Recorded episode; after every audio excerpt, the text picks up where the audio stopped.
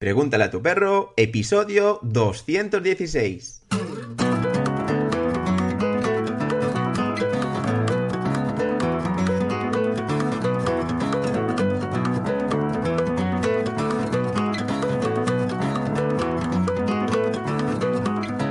Hey, muy buenos días, aquí Fer, te doy la bienvenida un día más a tu podcast de educación y diversión canina. Hoy es jueves 8 de abril de 2021 y vamos a hablar del control de refuerzo cuando este está en presencia de tu perro. Va a ser un episodio más reflexivo, más de concepto que en otras ocasiones. Incluso diría que un episodio personal. Así que venga, quédate hasta el final porque me parece que te gustará. Antes de continuar, si quieres escuchar más episodios de este podcast, leer sus guiones, así como enlaces a menciones que se hagan en ellos, los vas a poder encontrar en la web en fernandopez.com barra perros. Te repito la URL, fernandopez.com barra perros. Pregúntele a tu perro Está también en iTunes, Evox, Google Podcast y Spotify. Si te gusta lo que escuchas, déjame una pequeña reseña, me encantará leerte y además me estarás ayudando a que más gente se interese por este podcast tan tan perro. Y también antes de meternos a fondo con el episodio de hoy, quiero invitarte al evento gratuito Soy Perro a lo Perro. Del 12 al 15 de abril estaré contigo en directo por un grupo de Facebook para enseñarte a crear unas buenas bases educativas sólidas con tu perrete. Tres entrenamientos en directo y una clase final grabada en la que te contaré cómo lograr una convivencia feliz al lado de tu perro quiero que participes en la comunidad de Facebook. Ahí haremos el evento. Pero si no puedes estar, regístrate igual, porque luego podrás volver a, ver todo el replay, todo el evento, todos los vídeos de los entrenamientos que te enviaré por email. Venga, va, puedes recoger tu entrada gratuita para el evento en este enlace. Apunta bien, toma nota. ferrandopez.com barra evento guion soy perro. Te repito la URL. fernandopez barra evento guion soy perro. Te le dejaré también esta URL en las notas al programa de este episodio.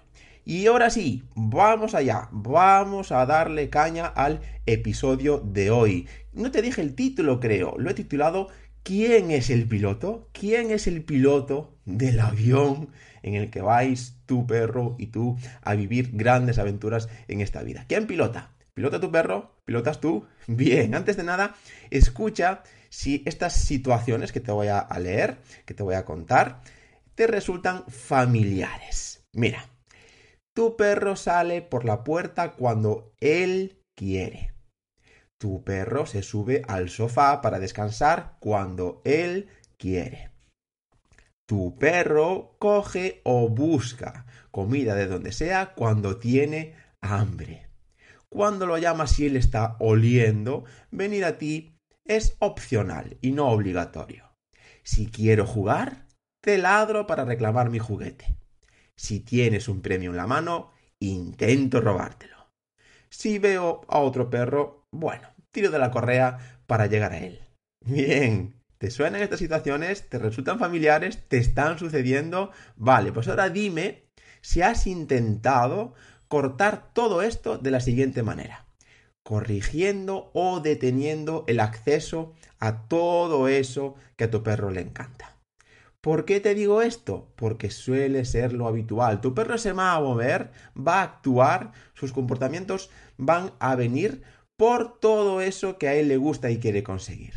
¿Qué pasa? A veces todo eso que nuestro perro quiere conseguir no está alineado con lo que nosotros queremos que haga, ¿no? Nuestro perrete. Entonces ahí empezamos a corregir o intentar detener ese, ese mal comportamiento. Pues que mi perro no salga por la puerta tan pronto la abro, si se sube al sofá lo corrijo para que, para que baje, se intenta comer o coger algo del suelo que me ha caído mientras hago la comida, pues también lo corrijo, en fin, entras en esa dinámica de corregir, detener, corregir, detener, corregir, detener el acceso a todo eso que a tu perro le encanta, ¿vale? Bien, si es así, si estás en esa dinámica, déjame decirte que tu perro es muy astuto, muy, muy astuto, y se las va a ingeniar para conseguir lo que quiere a pesar de todo.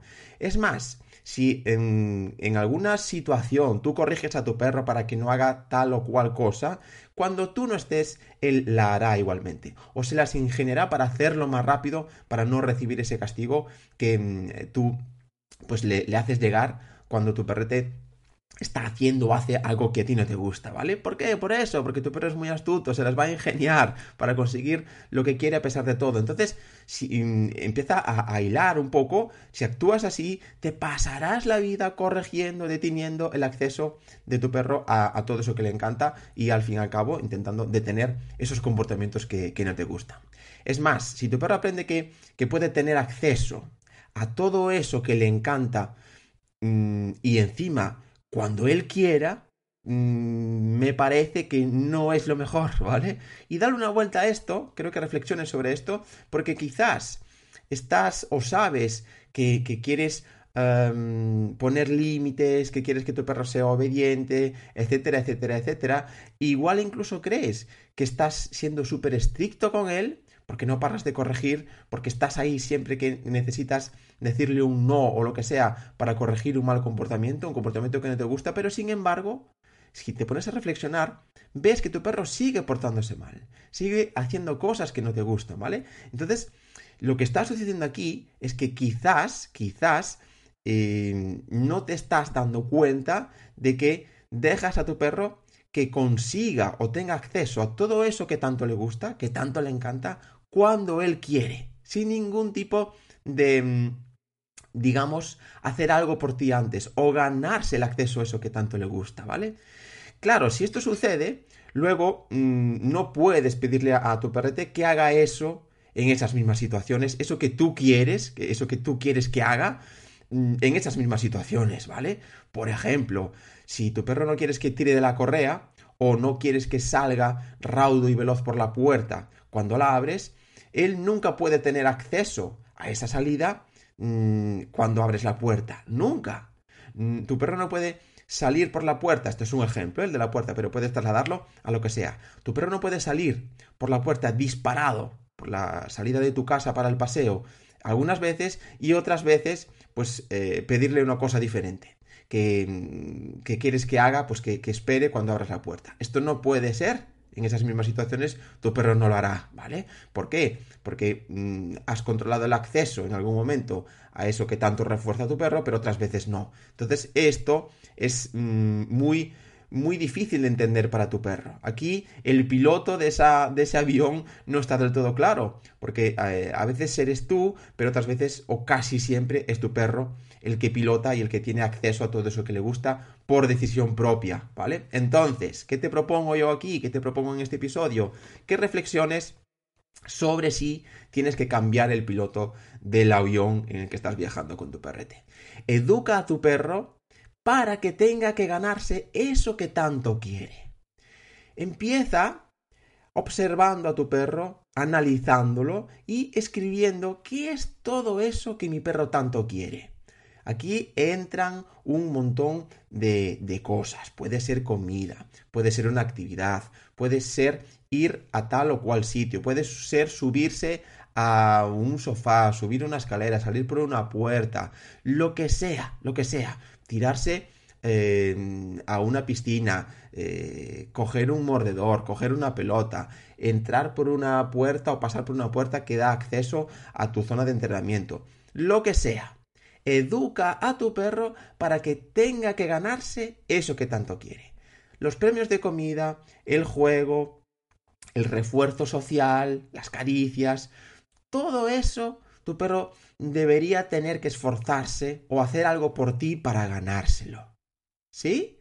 Tu perro tendría que em, tener ante sus ojos la opción buena o la opción mala. Es decir, si haces esto por mí, eso que tanto quieres va a llegar.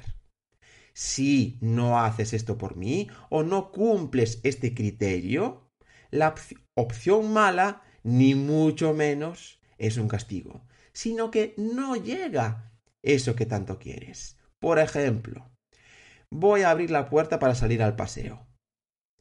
¿Te encanta o quieres salir a pasear ya? Porque, bueno, pasear es divertido, olfateamos, nos encontramos con otros perros, corremos, jugamos, vale. Para que llegue eso que tanto quieres, primero tendrás que darme una opción buena. Tendrás que hacer algo por mí. Por ejemplo, que te esperes con la puerta abierta cuando la abro sin salir hasta que te libere. Por ejemplo, por ejemplo, la buena opción al abrir la puerta para salir al paseo es esperar. Esperar. Incluso mirarte mm, antes de que tú metas tu palabra de liberación. Yo, por ejemplo, con mis perros, para liberarlos, digo, voilà, o dependiendo de, de qué ambiente los libero, también vale, o pic. Bueno, esto depende de cómo estés entrenando con tu perro y si ya tienes trabajadas estas señales de liberación, porque todo esto también hay que entrenarlo, ¿vale? Entonces, la opción buena sería eso, esperar. Si decides salir, simplemente eso que tanto quieres que es pasear no llega. ¿Qué hago? Cierro la puerta. Así de sencillo. No tienes que hacer nada más. Si tu perro no toma una buena decisión, no te da lo que tú quieres, no hace algo por ti, lo que él tanto quiere, lo que a él tanto le gusta, su refuerzo no va a llegar. Opciones buenas, opciones malas.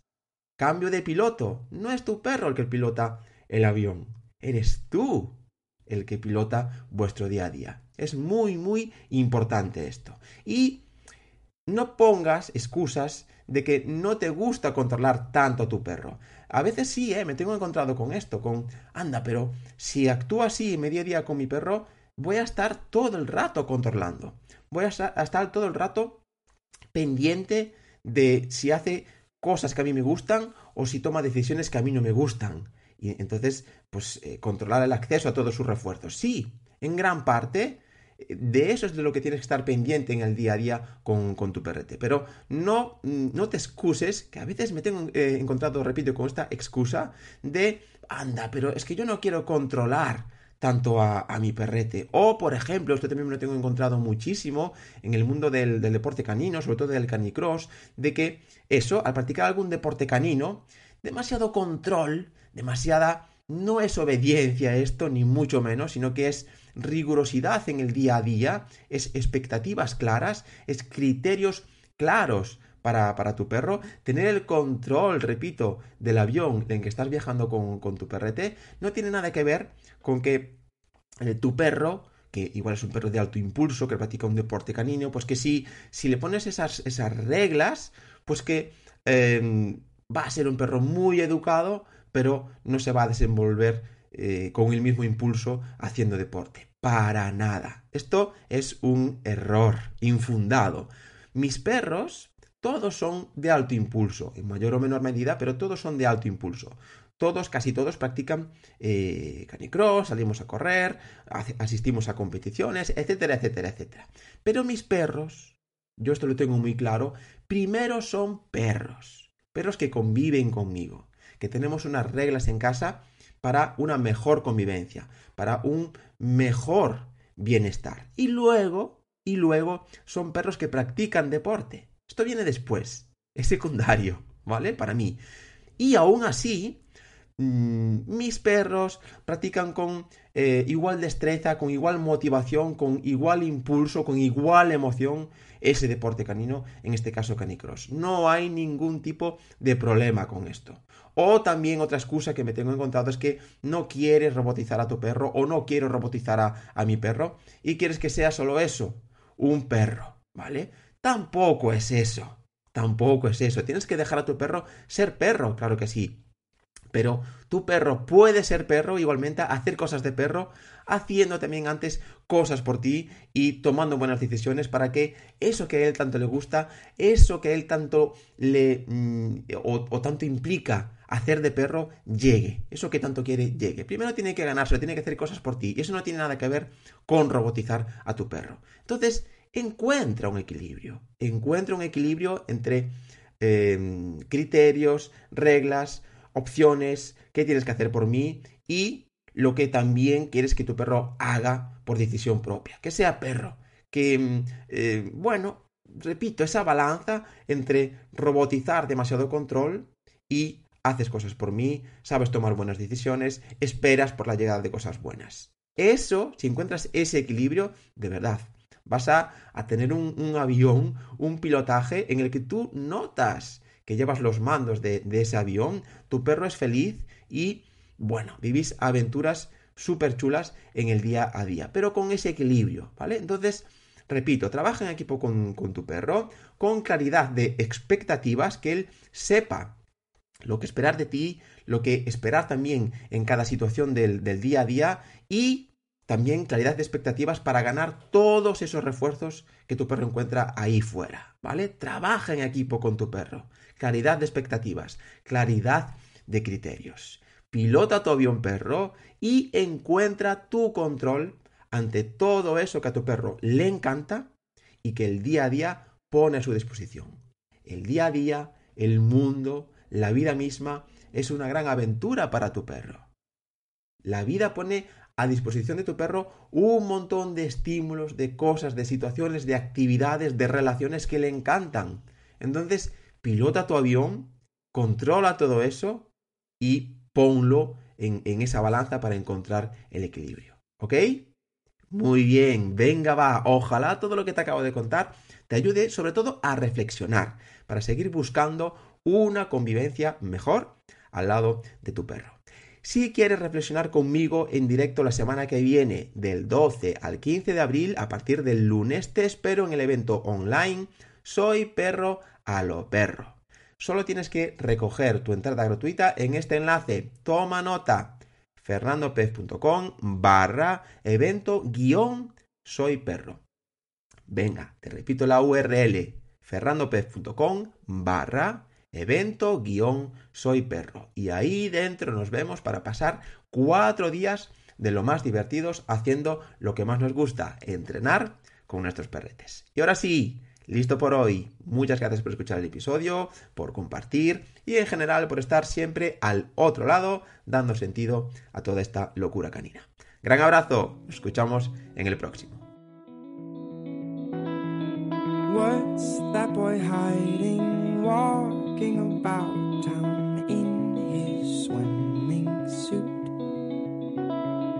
There's been no water here for a years or maybe more.